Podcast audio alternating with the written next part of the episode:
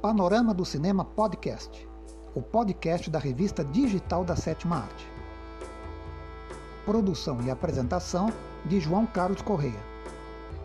Olá, eu sou João Carlos Correia. Sejam todos bem-vindos a Panorama do Cinema Podcast. No programa de hoje, falaremos sobre filmes de rock and roll que vão fazer vocês cantarem, dançarem e vibrarem.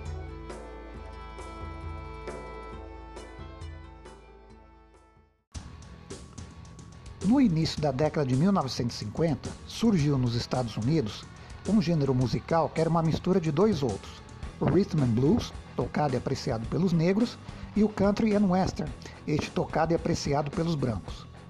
E foi dessa mistura de música negra com música branca que surgiu uma outra que transformaria todo o cenário musical do mundo, o rock and roll. Quando apareceu, o rock and roll não passou desapercebido. Quem escutava, amava ou odiava, não havia meio termo. Entre os que odiavam estavam os religiosos, que diziam que essa era a música do diabo, os racistas, dentre esses o desprezível grupo Ku Klux Klan, que espumava de ódio ao ver que vários astros do rock and roll eram negros e brancos amigos desses mesmos negros.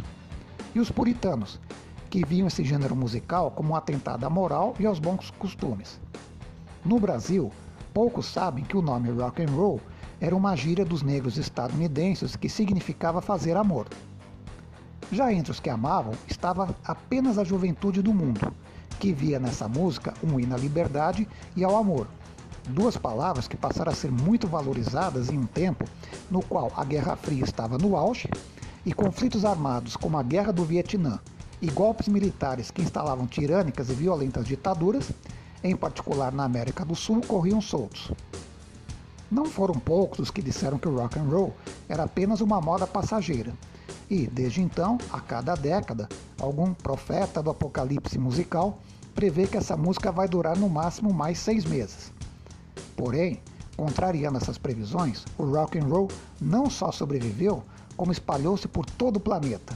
Tornou-se a música do século XX e, nestes primeiros anos do século XXI, continua firme e forte, com novos artistas surgindo diariamente e sem dar mostra de perda de força e fôlego. O cinema logo percebeu o potencial do rock and roll, tanto como negócio quanto como manifestação cultural dos jovens de todas as nacionalidades, cores, raças, credos e sexos. Panorama do Cinema Podcast fez a seguir uma seleção de filmes de rock and roll para os roqueiros e os cinéfilos cantarem, dançarem e vibrarem Afinal, como foi dito uma vez, é apenas rock and roll, mas eu gosto.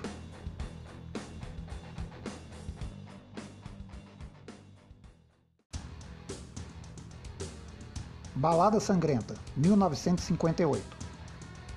Danny Fisher, interpretado pelo rei do rock Elvis Presley, é um jovem pobre que vive na cidade de Nova Orleans com a sua família, que tem problemas financeiros. Danny tem problemas de relacionamento na escola o que faz com que se envolva com o marginal de rua Shark, interpretado por Vic Morrow, de Fuga Alucinada. Danny consegue uma oportunidade como cantor na casa de shows King Creole, o que pode resolver seus problemas de dinheiro. Porém, o gangster Maxie Fields, interpretado por Walter Matthau, de dois velhos rabugentos, quer que Danny trabalhe para ele e, para isso, chantageia o rapaz com um erro que ele cometeu. Elvis Presley fez mais de 30 filmes para o cinema, sendo que a maioria desses filmes eram musicais bobocas e ruins que foram impiedosamente massacrados pela crítica, embora tenham sido sucesso de bilheteria. Balada Sangrenta foi uma rara exceção. Quando o diretor Michael Curtis, do mega clássico Casablanca, soube que dirigiria um musical de Elvis, não ficou nem um pouco entusiasmado.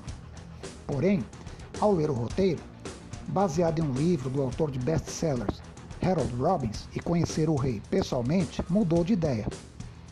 Logo na primeira cena musical, percebe-se que este é um filme acima da média. Além de ser um grande cantor, o garoto de Tupelo, cidade onde cresceu, também tinha qualidades como ator que, infelizmente, nunca foram devidamente desenvolvidas. Balada Sangrenta mostra Elvis no auge de sua forma musical, em números nos quais pode-se ver toda a sua energia rebelde, carisma e talento, que fizeram dele o rei e um mito do rock and roll.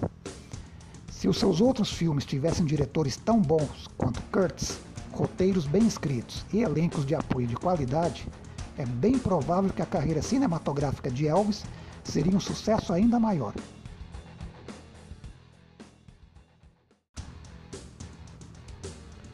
A Hard Day's Night, 1964.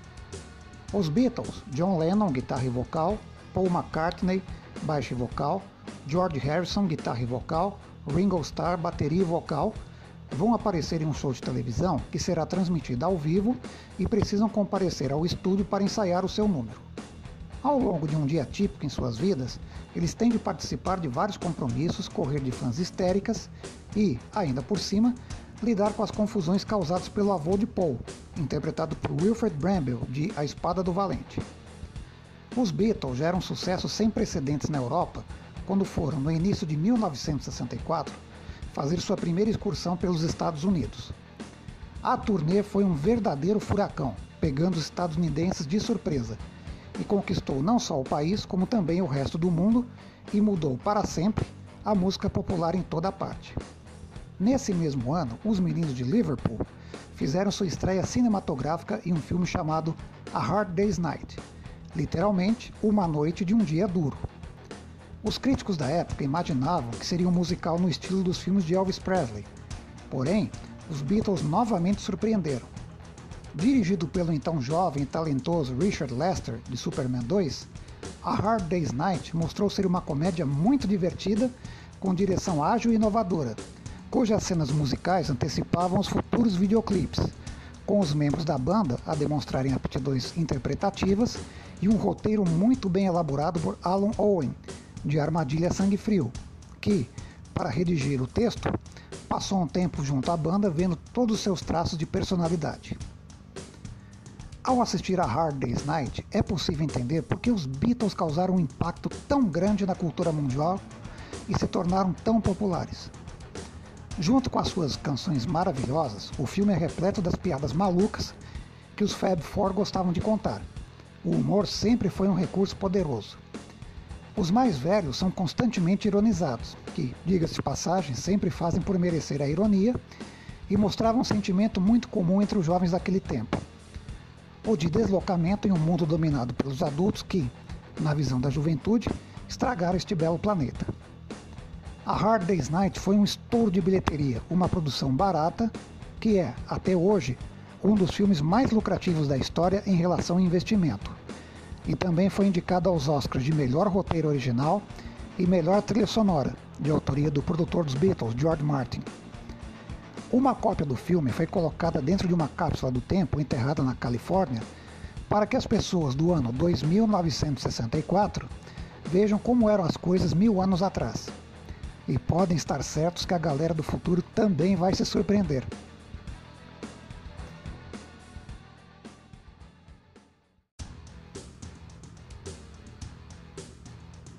O Último Concerto de Rock, 1978. Após uma carreira de 16 anos, o grupo de country rock, gênero que mistura esses dois tipos de música, The Band, Robbie Robertson, guitarra e vocal, Rick Dunkel, baixo e vocal, Richard Manuel, piano, Levon Helm, bateria e vocal, Garth Hudson, órgão e sintetizador, decide se separar e realiza um último show na cidade de São Francisco, com vários convidados de renome. The Band surgiu em 1962 e tornou-se conhecido por ser o grupo de apoio do cantor e compositor Bob Dylan, que em 2016 ganhou o Prêmio Nobel de Literatura, quando lançaram-se em uma bem-sucedida carreira própria. Estava tudo muito bom, estava tudo muito bem, até o dia em que os músicos acharam que cada um devia cuidar de sua própria horta. Então, no melhor estilo da década de 1970, resolveram se separar numa boa e organizar um concerto de despedida no feriado do Dia de Ação de Graças, justamente na cidade em que começaram, São Francisco, e convidaram vários amigos para esse concerto final, chamado The Last Waltz, que, em inglês, significa literalmente a última valsa, que também é o nome original do filme. E que convidados! Ninguém menos que os guitarristas Eric Clapton e Ron Wood, da banda de Rolling Stones, os cantores Neil Diamond, Van Morrison e Neil Young, ex-membro do grupo Crosby, Stills, Nash Young, as cantoras Johnny Mitchell e Emmylou Harris, o ex-Beatle Ringo Starr, além do amigo e mentor Bob Dylan, entre outros. O diretor Martin Scorsese, de O Lobo de Wall Street, sempre foi um aficionado por música em geral e por rock em particular, tendo já feito vários documentários sobre o tema, tais como Shine a Light, de 2009, no qual documenta a banda The Rolling Stones, e George Harrison, Living in the Material World, de 2011, feito para televisão em que retrata a vida do ex-Beatle George Harrison. Porém, sua primeira incursão sobre o assunto foi em O Último Concerto de Rock. O filme mostra cenas muito bem filmadas do show, que é emocionante, e as intercala com entrevistas, feita pelo próprio Scorsese, dos membros do grupo que, além de exporem seus pontos de vista musicais, contam histórias e curiosidades de sua carreira. Um registro perfeito da época que fez a cabeça de muita gente e consegue resistir ao tempo.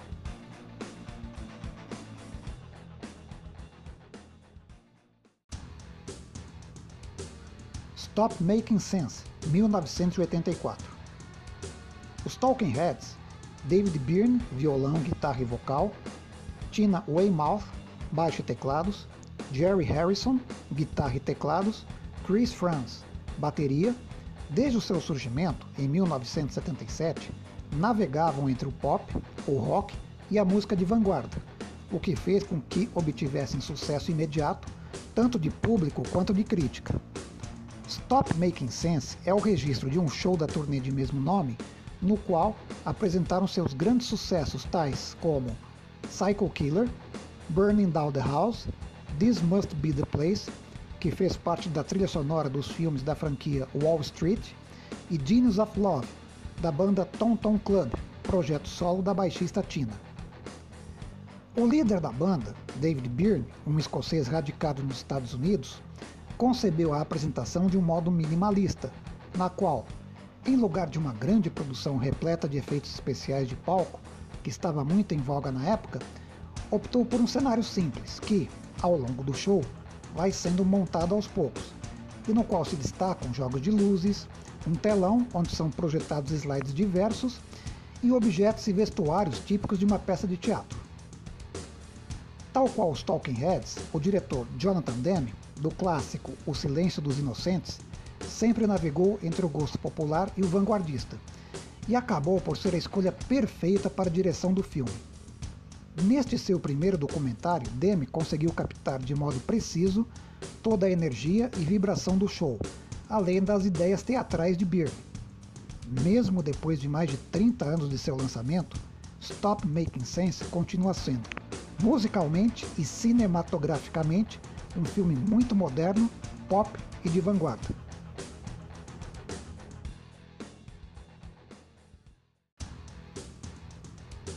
The Doors, o filme, 1991.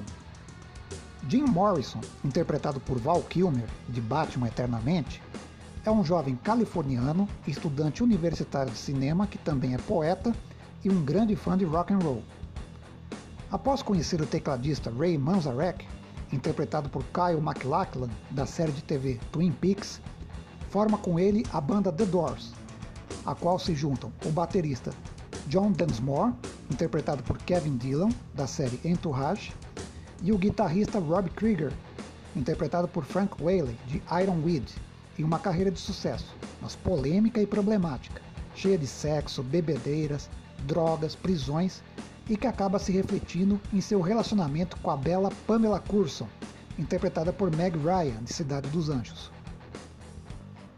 O diretor Oliver Stone, de Snowden, a princípio apenas escreveria o roteiro do filme, mas acabou por assumir a direção após os contatos com Martin Scorsese, Brian De Palma, de Os Intocáveis, e William Friedkin, de O Exorcista, não terem vingado.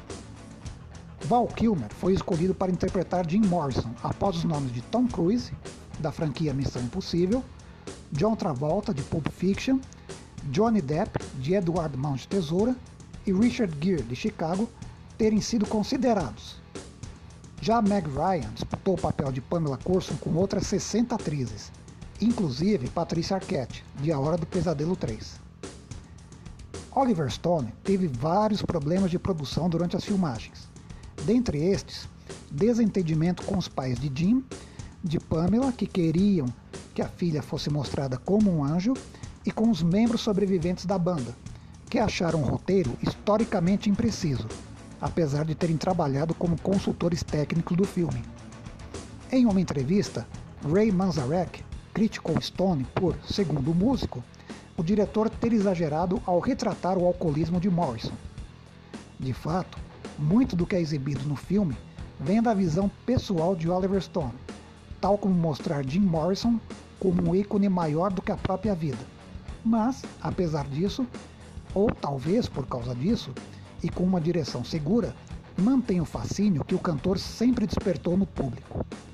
O filme recebeu críticas mistas, mas teve boa bilheteria e desfaz algumas lendas, como, por exemplo, Morrison ser o único compositor da banda. A atuação de Val Kilmer foi elogiada, e o ator surpreendeu nas cenas musicais com um vocal bastante semelhante ao de Jim. Por seu lado, Kyle MacLachlan disse que, pela primeira vez na vida, agradeceu a sua mãe por ter tido aulas de piano na infância.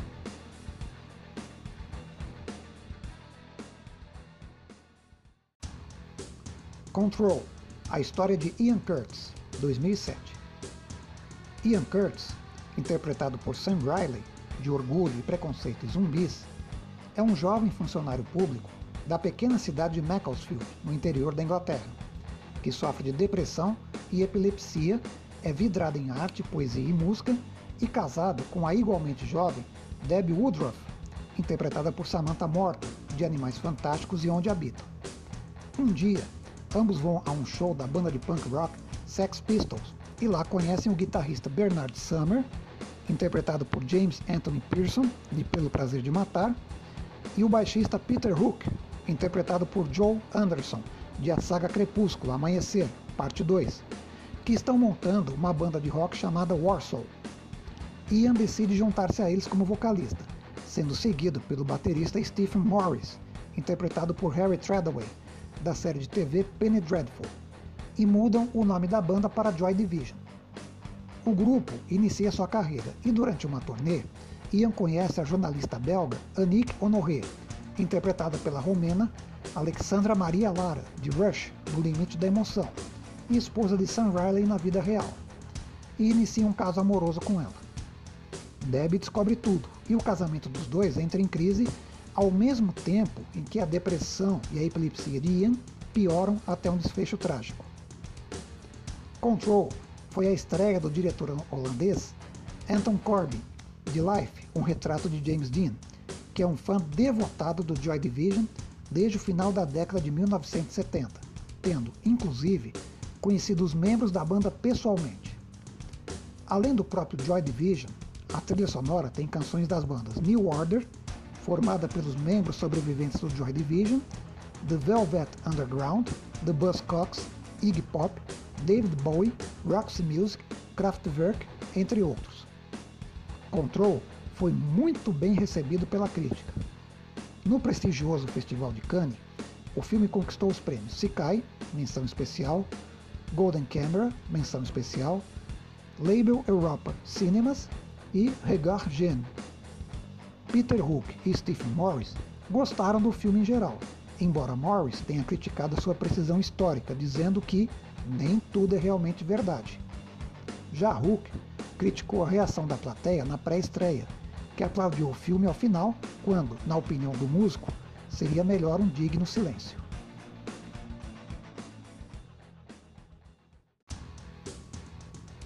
Somos Tão Jovens, 2013.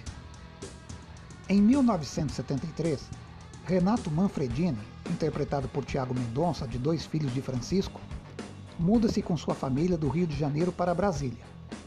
Dois anos depois, sofre de uma rara doença óssea e passa por uma cirurgia que o deixa de cama por um longo período. Durante a convalescença, começa a compor poesias e sonha em tornar-se um astro do rock. Após a sua recuperação, descobre o movimento punk, passa a usar o nome artístico de Renato Russo e forma a banda Aborto Elétrico, que dura pouco tempo. Começa a apresentar-se como o trovador solitário, interpretando suas próprias canções e, em 1982, forma a banda Legião Urbana, que se tornaria uma das maiores da história do rock brasileiro. Nesse meio tempo, descobre o amor com meninas e meninos.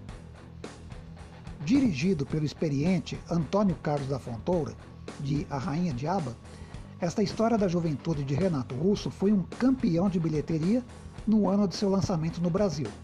Perdeu apenas para o Homem de Ferro 3. Ainda assim, os fãs mais fiéis e exigentes de Renato e do Legião torceram um pouco o nariz para o filme. E, por parte da crítica, a recepção foi mista. Em contrapartida, foram muito elogiadas as atuações de Tiago Mendonça, Laila Zaid, da telenovela Malhação, e Bianca Comparato, de Irmã Dulce, que conquistou o prêmio de melhor atriz coadjuvante no Grande Prêmio do Cinema Brasileiro em 2014. A trilha sonora, em sua maior parte com canções do Legião Urbana, tem em Tiago Mendonça um surpreendente intérprete, soando de modo muito semelhante a Renato Russo.